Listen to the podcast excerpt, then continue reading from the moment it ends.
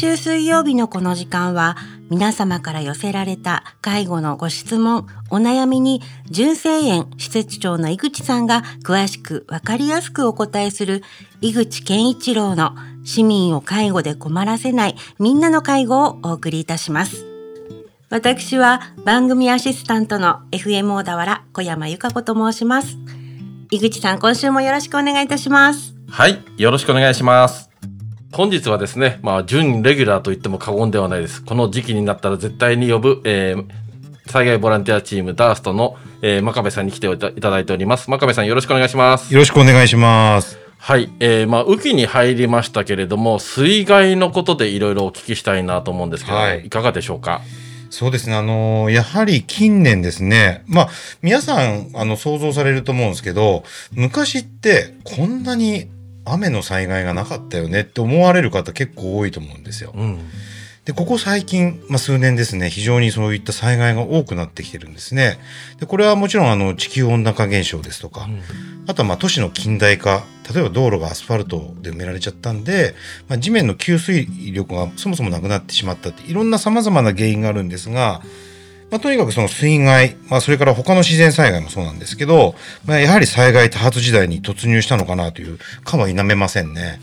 はい。昔、まあ、我々が子供の頃って水不足とかありましたもんね。そうですね。今もう水不足聞かないですよね。はい。あの、今年はひょっとしたら空梅雨かもしれないなんて話もね、あるんですけど、ただ、昔って結構ね、その、水不足で、かなり、あの、家庭の水道のね、こう制限とかありましたけど、今はなくなりましたね。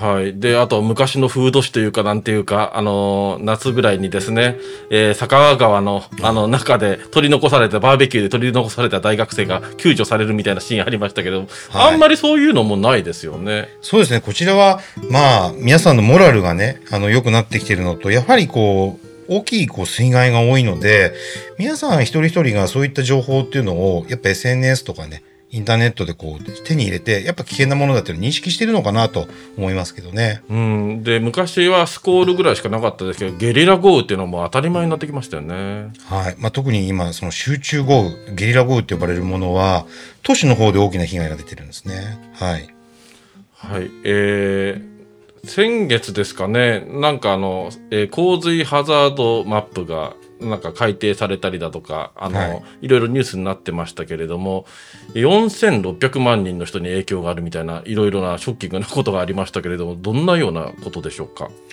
あのですね、やはり今、災害が、こう、都市が近代化するに従って多種多様化複雑化してるんですね。で、先ほどあのお話にあった例えば集中豪雨があった場合っていうのが、実は都市の機能が麻痺しちゃうんですね。そうすると、例えば、あの、内水氾濫って言いまして、はい、えー、下水が溢れちゃって、マンホールからどんどんどんどんこう、水がね、溢れ出る。例えばその、雨が、あ降ってる量と、今度下から今度湧き出てしまう水の量っていうのがプラスされて、うん、えー、非常に、例えばそのライフラインがあダメになってしまうとか、流通が麻痺してしまうとか、帰宅困難者が出てしまうとか、こういったことで、えー、様々な影響が出ちゃうんですね。ああ、そういえばなんか、水が噴射してる、八王子で噴射したとかいろいろニュースになってましたね。はい。ここの我々の小田原はどうなんですか？えっと、もちろん、えー、そういったことがあ起こる可能性は十分にあります。はい、全くないとは言えないですね。過去に起こったことってあるんですか？私が知る限りだと、その、マンホールが紛失してしまうほどのことっていうのは起きてはないんですが、ただ、道路が川になっちゃったりとか、うん、あとあの、小田原市役所の近くにもありますけど、アンダーパスって、こう、線路の下をくぐるような道路ありますよね。はい、ああいったところにやっぱ水が溜まっちゃうっていう事例はやっぱ起きてますね。あとは川の氾濫も怖いですよね。そうですね。小田原市の中で川が氾濫したっていうことあるんですか？あります。あ、あるんですね。はい。あのー、これ坂川が、過去にあの、はい、私がこれ多分生まれる前の話だと思うんですけど、はああの氾濫をしてやはりあの坂橋がこう決壊してしまったって話は聞いたことありますね。今でもちょっと危険なところってどっかあるんですか？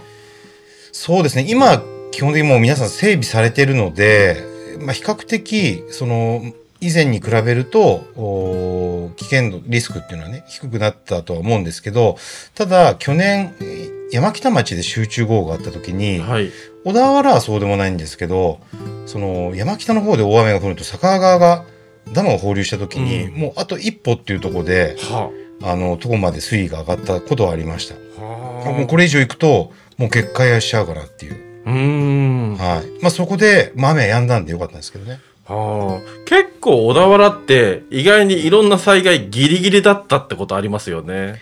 はい。あのやはりね、小田原って自然が豊かな町なので、はい。で、あの、様々な自然な恵みとか恩恵を受けてるんですけど、それに、やっぱリスクも伴うんですねはい。なるほど。小田原の場合、まあ、あの津波とかって今まであったことあるんですか？津波はですね、あの、過去の大地震ではありました。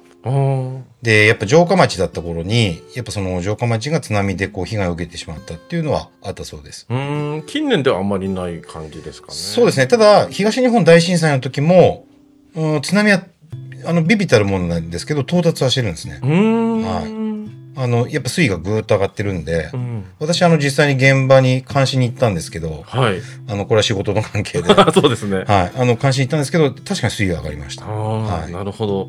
まあそういう水害の部分で我々一般市民が要は備えておけることってどういうことがありますか？そうですね。やはり、まず一番皆さんにやっていただきたいのは、台風もそうですし、集中豪雨もそうなんですけど、まあ、たかが雨だろうとかね、たかが風だろうと、たかをくくらないで、正確な情報をまず先に入手してもらうことです。はい。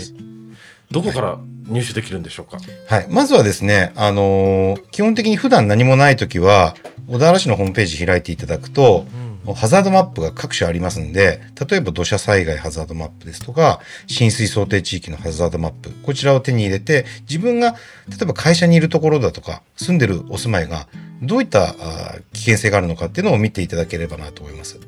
それともう一つが、あの、自然災害の中で、唯一その、台風ですとか、雨っていうのは、唯一予測ができる災害ですので。そういったあ台風が近づいてるよっていう時は、まあ、例えばテレビとかラジオを聞いていただいて、まあ、現在どういう状況で避難のタイミングがいつ頃になるのかっていうのを、まあ、見ていただければなと思います。はい。あとはこのコミュニティ FM の FM 小田原も地域密着ですからね。そうですね小。田原で何が起きてるのかっていうことも分かりますよね。はい。まさにあの、交通情報なんかね、FM 小田原いいと思いますよ。はい。あとは、まあ、食料とかどれぐらい蓄えておいた方がいいとか、なんか基礎的なことってありますか？はい。あの、最低で3日分とは言われてます。うん。ただ、えー今、なかなかあ3日で、こう、つ住んでる地域によっては3日でね、えーこう、ライフラインが復旧したりとか、そういったものが、支援物資が来るってことがない可能性もありますので、例えば1週間分うん。とか9日分って言われてます。例えば孤立してしまうような集落のところにすお住まいの方は、9日分ですとか、を用意していただくといいといいかと思います。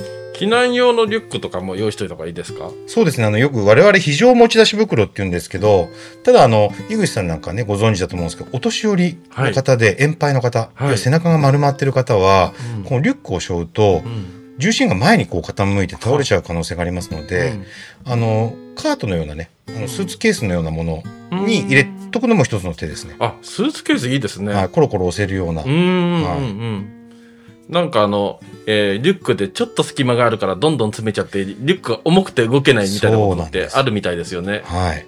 あの、よくある失敗ですね。はい。何でもかんでも入れちゃうっていう。ああ、じゃああんまり入れないで必要最低限とかの方がいいんですか？そうですね。あの、ものによりきりなんですかね。その、例えば、代表的な例で言うと、ラジオとライトがついてるもの。はい。これよく重宝されるんですけどう、ん。これ、例えばすごく使いが悪いんですよ。はトイレ行くときにラジオが今度消さなきゃいけないし、あ。はい。ね、ラジオを聞いてるときだけ、えーライトはつけることできないし、うんだったら今小型のラジオですとか、小型のライトってありますので、その方がよっぽどスペースも確保できますし、軽いですね。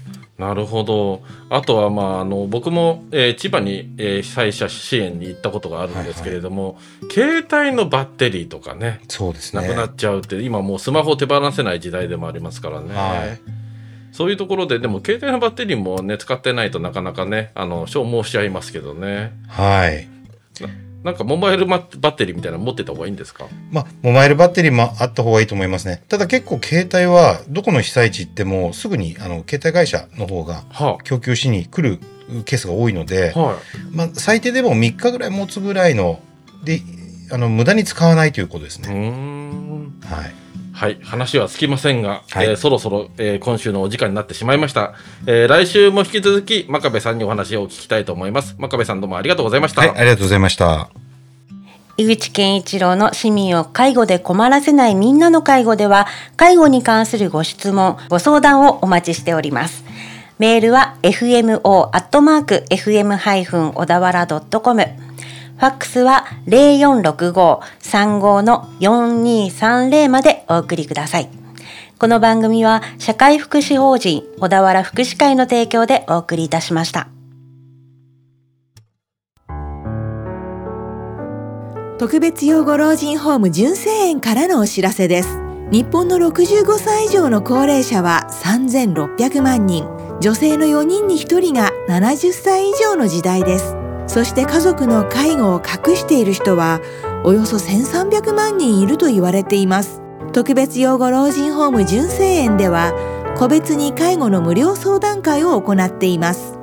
特別養護老人ホームへのご入居を考えている方在宅介護の苦しさ誰にも言えない悩みを抱えている方在宅介護で仕事とプライベートの両立に悩んでいる方純正園ではどのような相談でもお受けいたします。